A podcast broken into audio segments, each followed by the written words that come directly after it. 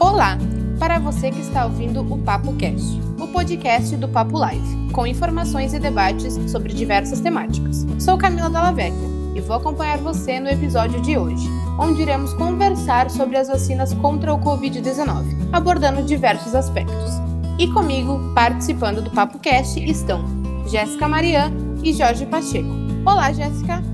Oi, Camila. Oi, Jorge. É muito bom estar com vocês hoje aqui para debater sobre esse assunto, né? Sobre as vacinas, principalmente nesse período de Covid-19.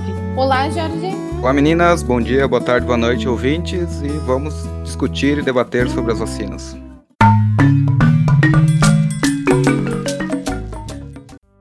Então vamos começar o debate sobre a história do vírus. E aí, Jorge, o que tu tem para acrescentar sobre isso? Então, a história do vírus é basicamente é o ser mais velho que existe no mundo, né? Ele está aqui antes mesmo dos dinossauros. Supõe-se que ele tenha caído junto com cometas há milhões de anos atrás e sejam as criaturas mais velhas do planeta. Os vírus costumam atacar o DNA e o RNA, que aí gera as doenças mais comuns nos seres humanos. Influenza, corona e dentre muitas outras. É, Jorge, realmente esse vírus é muito mais antigo do que a gente imaginava, né? Então, o que, que vocês têm para falar sobre a história da vacina? A vacina, ela começou com a varíola, né? Que Edward Jenner, ele descobriu que as pessoas que tinham contato direto com vacas não tinham varíola.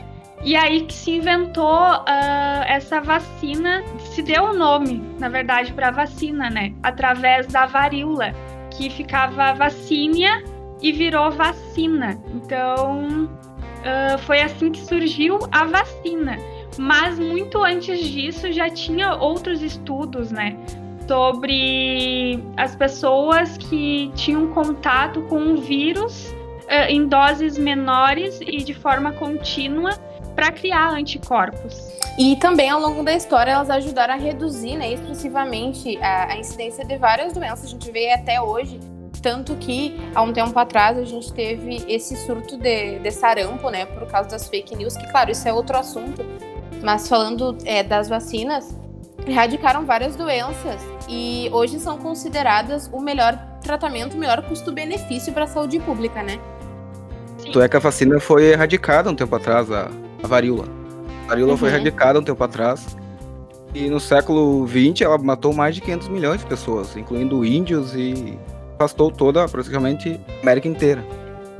Uh, e tu falou, Camila, sobre a questão da fake news contribuir, né, negativamente para o combate. Eu acho que um país que não investe em saúde, em campanhas para saúde, uh, ele tá falhando, né? Porque é muito importante tu manter esse status de erradicação. Uhum. E quando o Estado não fornece campanhas, as pessoas acabam esquecendo e não indo tomar as vacinas adequadas. Sim, e eu, eu acredito que isso que tu, tu tá falando sobre campanhas, investimento geral, né, do, do Estado, é, isso só fortalece as fake news, porque se a gente não tá ouvindo falar sobre esse assunto, parece que ele não existe, né?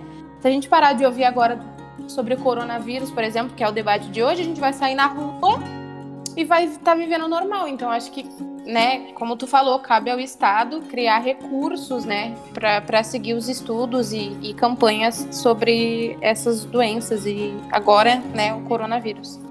É, infelizmente, a gente está em um governo atualmente que parece dar voz a fake news e que trata uh, um vírus como o Covid-19 como se fosse uma gripezinha, como ele mesmo disse, né? E também incita o uso de cloroquina, ao invés de investir o dinheiro em respiradores e em outros utensílios que o pessoal da saúde está precisando, ele vai lá e prega, eh, entre aspas, né, meios rápidos, porque não são meios eficazes, podem causar resultados negativos, né, como ataques cardíacos, quem usa cloroquina, e mesmo assim o governo incita isso. Não é só o governo brasileiro, né? O próprio Trump mandou a população injetar detergente nas pessoas, as pessoas tomarem detergente. Vê se um presidente vai falar isso. Sim, e o próprio Trump falou que tá fazendo uso, né, da cloroquina e disse que tá tomando algumas semanas e até não sei se vocês viram que ele já saiu para jogar golfe sem máscara, tá voltando à, à rotina normal assim.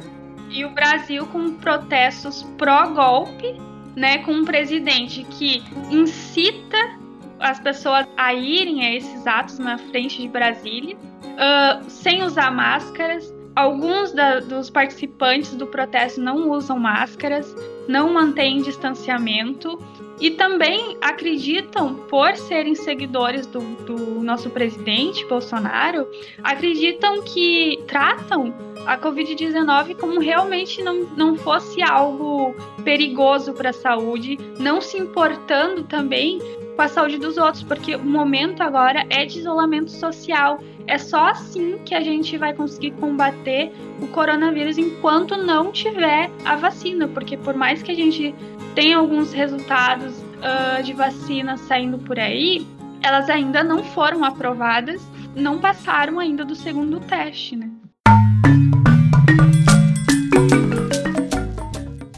Então, como a gente estava falando desses investimentos governamentais em, em estudos, em ciência, né? É, na USP, é, pesquisadores da Escola Politécnica Poli, né, que, que é da USP, estavam desenvolvendo esse projeto de ventiladores pulmonares mecânicos que custavam mil reais. É, eu acho que é o mais barato que tem no mercado, né? E eles estavam com esse projeto. Acredito que eles tenham parado de fabricar. Eu vi que a que eles estavam esperando a autorização da Anvisa, né, para poder é, realmente usar. E eles estavam produzindo esse equipamento num tempo recorde, assim. E isso é muito importante, a gente ver uma universidade tão grande quanto a USP investindo nisso e tendo é, essa oportunidade de ajudar nesse momento que está sendo tão frágil para a gente, que em vários estados a gente está vendo, por exemplo, em São Paulo, já 91% da, dos respiradores estão ocupados.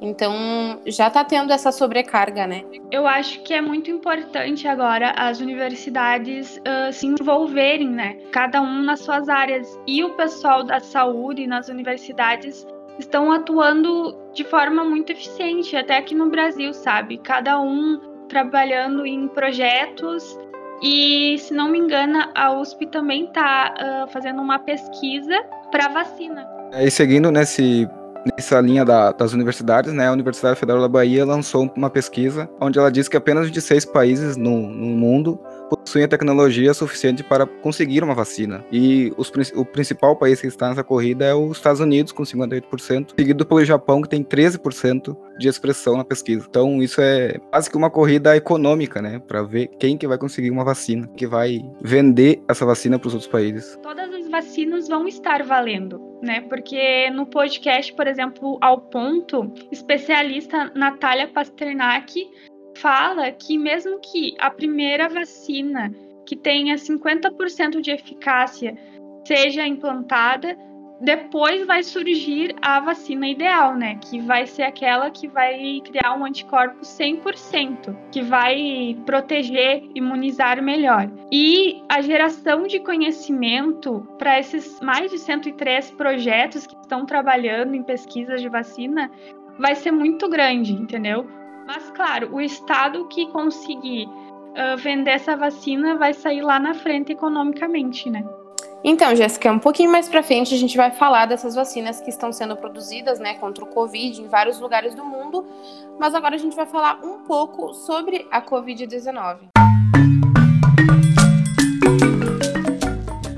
Brasil atualmente tem 414 mil casos confirmados, né? E com um, 25 mil mortos. E a América Latina está arrumando ao epicentro da, da pandemia. Então, realmente alarmantes para um país como o Brasil, que está, começou tão bem no, no combate contra o corona e que agora está praticamente um dos piores do mundo. Então, para a gente ter noção de como é importante o isolamento social, porque a gente começou se isolando, né, no lockdown, depois a gente passou para esse isolamento vertical e agora a gente está vendo os números não aumentam. E hoje a gente bateu, né, no Brasil, 25.697 mortos, para a gente ter uma noção da importância, né, é, do isolamento e de tudo que estava sendo feito e que foi assim quebrado. Eu acredito muito que o Brasil ia estar tá muito bem se a gente tivesse se isolado como estava desde o início, mas infelizmente, né, não, não, não pode ser feito de, dessa forma. Eu estava lendo também é, sobre o Maranhão, que tem 28 mil casos no Maranhão confirmados e 87 mortes. É, tá bem preocupante é, lá e eu estava vendo também no, no, estado do Amazonas, a, a curva está crescendo muito, muito rápido lá e está tendo muitas mortes. Eu acho que seria relevante, né?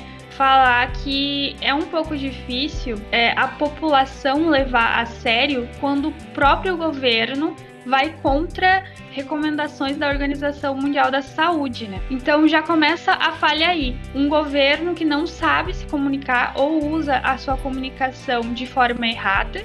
Nos maiores estados do Brasil, uh, o isolamento social está se tornando uma realidade porque é, são muitos casos ocorrendo. Em cidades pequenas, por exemplo, os prefeitos e também o governador né, dos, dos estados, eles não fecham o mercado eles, eles continuam, às vezes, com o mercado de trabalho aberto ou reduzindo só 50% da atividade. Faz com que, se, como se o mercado estivesse acontecendo normalmente, o que acaba gerando muitas mortes, muitos casos. Então, Jéssica, eu estava lendo também que o, o STF, né, o Supremo Tribunal Federal, declarou que os governadores e prefeitos têm autonomia para baixar as medidas restritivas no combate com o corona. Então, tem muita coisa, até coisas pequenas que podem ser feitas por prefeitos, por governadores, e muitos é, não, não estão fazendo. Por exemplo, é, em Uruguaiana já tem 43 casos, tem uma pessoa é, no hospital, né? Só uma pessoa internada, as outras pessoas estão em isolamento. Mas tá tudo funcionando normalmente lá. As únicas coisas que estão fechadas são as praças, né? Mas bares estão abertos, restaurantes estão abertos, as lojas, o comércio funciona normalmente. Também é, ter essa noção de que não é só o governo federal, é o governo dos estados, são os prefeitos que tem às vezes na mão, né? É, como diminuir, achatar a curva, ajudar a achatar a curva, mas decidem não fazer muitas vezes é, por medo, né, da, do, do, comércio. A gente sabe que o comércio tem força nas cidades, ainda mais cidades pequenas, mas a gente sabe que a gente tem a noção de que o caso do Brasil está muito complicado a gente é, é, um país muito grande e a gente tem hoje 414 mil confirmados e esse número gigante de mortes e que só vai crescer. A gente sabe, infelizmente, que isso só vai crescer. Em Eldorado do Sul, essa semana, foram presas justamente por estarem fazendo uma festa legal em período de pandemia, né? Uhum. Então você imagina se a população tá desse jeito. Ela tá a um ponto de fazer festas escondidas com ônibus levando os convidados até o local. Como não propagar o vírus desse jeito? Legalidade tá indo ao extremo num período desse. Sim. Vai muito também da consciência, né? Claro que é, o, o, Estado tem que adotar medidas, mas a gente também tem que fazer a nossa parte, né? Senão não, não tem como, né? É uma questão de responsabilidade social, né? Porque se tu contrair o vírus, até tu apresentar os sintomas, tu pode estar infectando muitos outros. Sim. Ainda mais com o que eu estava falando sobre é, vários estados, os maiores estados do país estarem já com essa necessidade de mais respiradores, porque como eu tinha citado antes, o estado de São Paulo já está com 91% da, das UTIs ocupadas. Então, brevemente, né, já vai ter esse colapso que já havia sido falado lá em março pelo ex-ministro da Saúde, Mandetta, que ele disse que ia ter esse colapso na saúde, né, na, na, no SUS. Então, saindo um pouco desse assunto sobre o SUS e, e sobre esse colapso, né, que brevemente, infelizmente, vamos sofrer, é, vamos falar um pouco então dessas vacinas, da produção dessas vacinas. E para começar, eu vou falar então da vacina que está sendo desenvolvida na USP. Os testes ainda não foram feitos em animais humanos, mas a expectativa é de que aconteça dentro de alguns meses, resultando numa vacina com resposta rápida contra o vírus e possibilitando a criação de anticorpos necessários. Então, o professor Jorge Calil explica que a parte importante do vírus, a que penetra na célula, é que é utilizada para a criação do VLP. São as coronas ou espículas que ficam na parte exterior do vírus. Então, o professor Jorge Calil comenta ainda que o desenvolvimento da vacina para o coronavírus no Brasil se deu rapidamente devido a estudos prévios sobre outros tipos de coronavírus, anterior ao causador do Covid-19. Então, quando apareceu esse novo vírus, imediatamente eles usaram os sistemas que já estavam trabalhando. Por isso, precisa ter mais pesquisas em andamento, pessoas afinadas e ligadas às coisas, para que eles consigam é, seguir essa vacina, né? Ela ainda está em fase inicial, essa vacina da USP, ainda não foi testada em animais nem em humanos, mas o professor Jorge Kalilski está bem confiante de que logo a vacina vai é, poder ser testada em animais e, e, por sequência, ser testada em humanos. Uh, ao passo, né, que a vacina que está sendo criada pela Moderna ela já foi testada, digamos assim, em humanos. Mas para comunidade científica, uh, eles não estão apresentando muito entusiasmo, né, com a vacina da Moderna, quanto a gente que não é da área da ciência está apresentando, porque a Moderna ainda não publicou papers sobre a sua pesquisa, né? E o teste da Moderna tinha o intuito de aplicar a vacina em 130 pessoas. E eles apresentam um resultado em oito pessoas. O que aconteceu com as outras pessoas? Como que foi o teste nos animais? E também o governo né, dos Estados Unidos investiu 480 milhões é, nessa pesquisa né, da, da, dessa empresa, que é uma empresa privada moderna. Sim, e uh, é importante ressaltar né, que seria uma das primeiras vacinas de RNA que é uma vacina que trabalha com o vírus, né? E aí é uma modificação uhum. do código genético. E ela apresenta uma praticidade muito grande.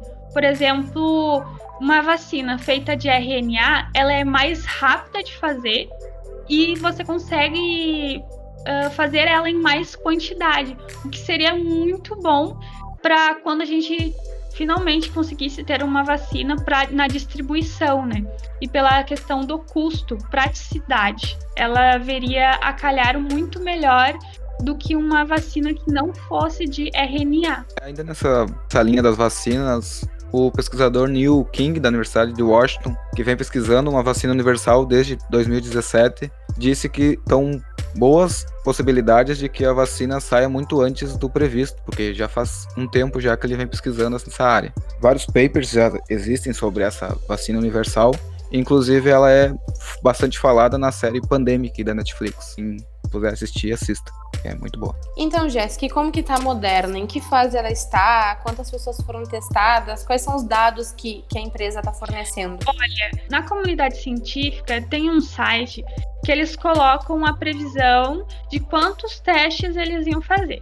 Então, a Moderna colocou lá que iria fazer 130 testes, mas ela apresentou só oito testes, que é o que a gente está vendo nas reportagens. Está faltando a Moderna expor material de pesquisa, porque eles não estão colocando os dados científicos. Como que funciona o teste, como que eles estão injetando esse vírus, e também tem essa vacina da Oxford, que eu acho que é a que nós temos mais avançada até o momento, que nessa última sexta-feira a universidade anunciou a fase 2 e 3 da vacina contra o coronavírus.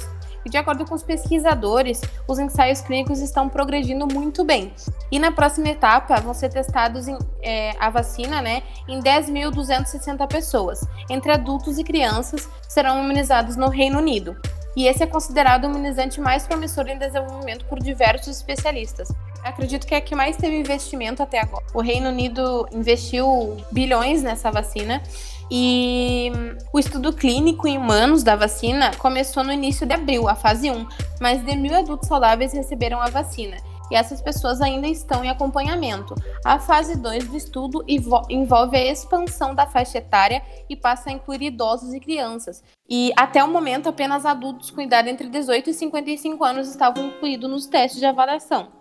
Ah, então, os cientistas querem avaliar a resposta imune à vacina em pessoas de diferentes idades, por isso essa abrangência maior da faixa etária, é para descobrir se há variações dessas respostas em pessoas idosas ou crianças que têm um sistema imunológico diferente de adultos saudáveis. Já a fase 3 do estudo envolve analisar como a vacina funciona em um grande número de pessoas com mais de 18 anos de idade. E além dessas vacinas, né, que estão sendo produzidas contra a Covid ao redor do mundo, nós temos vacina universal, né, Jéssica? Exatamente, Camila. E o importante da gente falar é principalmente da atuação do Brasil na Organização Mundial da Saúde, né? Porque o Brasil foi o único país que não se juntou de cientistas para atuar na busca de uma vacina eficiente e eficaz, né? Que dê 100% de imunidade. O Brasil não mandou um representante uh, para a última reunião. Isso coloca o Brasil extremamente em uma desvantagem, porque quando um país que não seja o Brasil descobrir uma vacina, a gente será o último país daqueles que participam da Organização Mundial da Saúde a receber essa vacina. Aí vocês imaginam a vantagem que tem uma vacina universal, né? Se não é o primeiro vírus e também não é o último. Mais pandemias estão para vir. Uma vacina universal poderia dar um ganho para o mundo inteiro, ter como lutar pela próxima pandemia. Exatamente, Jorge. É muito importante que a gente encontre uma vacina universal para combater os próximos vírus, né? Porque não será o primeiro nem o último vírus. E um adendo ao assunto: é, existem dois métodos é, de, de se produzir essa vacina. Tem o método convencional, que essas vacinas procuram expor o organismo humano a componentes de agentes causadores da doença. Geralmente as vacinas são virais, embora algumas sejam bacterianas. O vírus nunca é injetado em sua forma integral, mas sobre a forma de versões enfraquecidas ou mortas ou ainda parcialmente. Patógenos como sarampo, febre amarela, rubéola são combatidos dessa forma. E também tem a forma, é, o método genético, que são vacinas que introduzem em células humanas um trecho do código genético do vírus. O segmento contém instruções para a fabricação de proteína idênticas do vírus, que o sistema imunológico é capaz de reconhecer. E a partir daí, o sistema imunológico passa a conhecer o vírus e está melhor preparado para combatê-lo esse método ainda não produziu nenhuma vacina. Então, é, é, um método novo, né? Esse método genético. E estão testando esses dois tipos de vacinas contra o coronavírus. Sim, e esse método genético é o método que está sendo usado pela Moderna, né? Que é uma vacina muito versátil e que traria muita praticidade na hora da aplicação da vacina. Bom, já que a gente está nesse assunto, né, das vacinas e esses movimentos anti-vacina, o que vocês pensam sobre isso? Eu acredito que o movimento anti-vacina esteja aproveitando a pandemia para causar terror nas pessoas, né? Porque eles acreditam que os cientistas estejam conspirando contra a população, criando vacinas com chips para rastrear todo mundo, né? O que eu acredito que é uma grande bobagem. Porque se a gente for parar para pensar, as mídias sociais, os nossos aparelhos eletrônicos, eles já funcionam de forma que rastreiam nossos passos, onde a gente está, o que a gente está fazendo, o que a gente consome, né?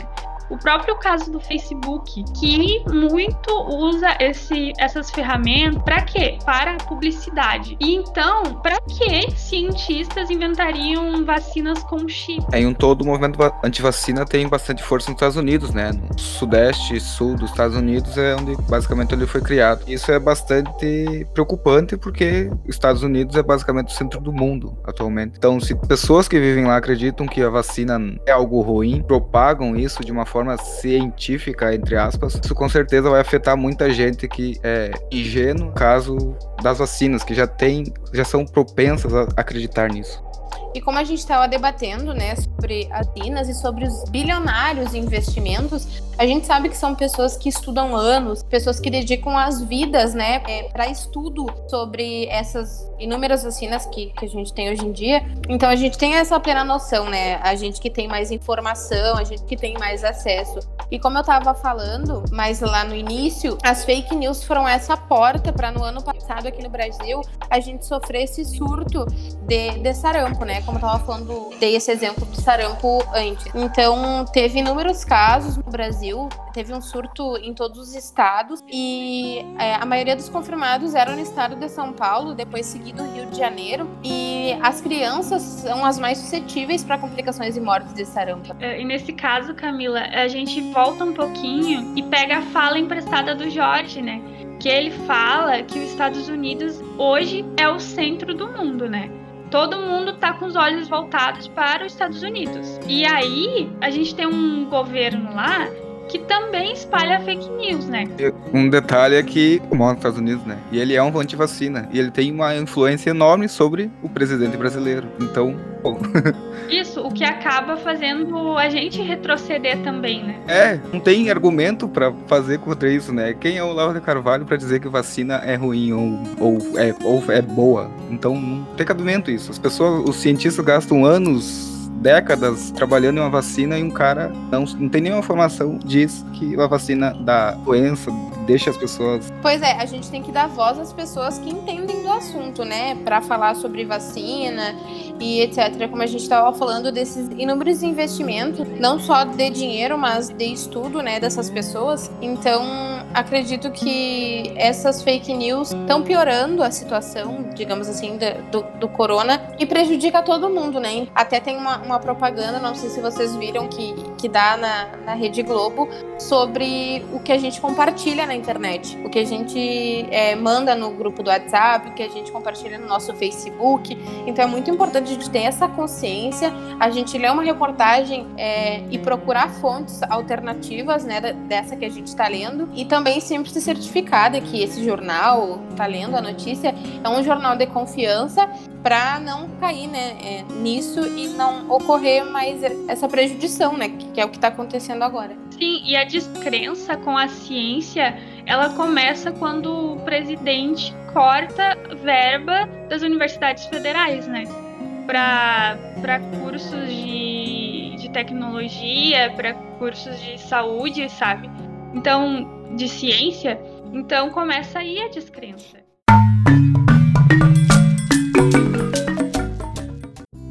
Então é isso. E o Papo Cast vai ficando por aqui. Obrigada a você que nos acompanhou até agora. Essa é uma produção acadêmica do projeto de extensão Papo Live da Universidade Federal do Pampa, Campus São Borja. Acompanhe o Papo Live através das redes sociais.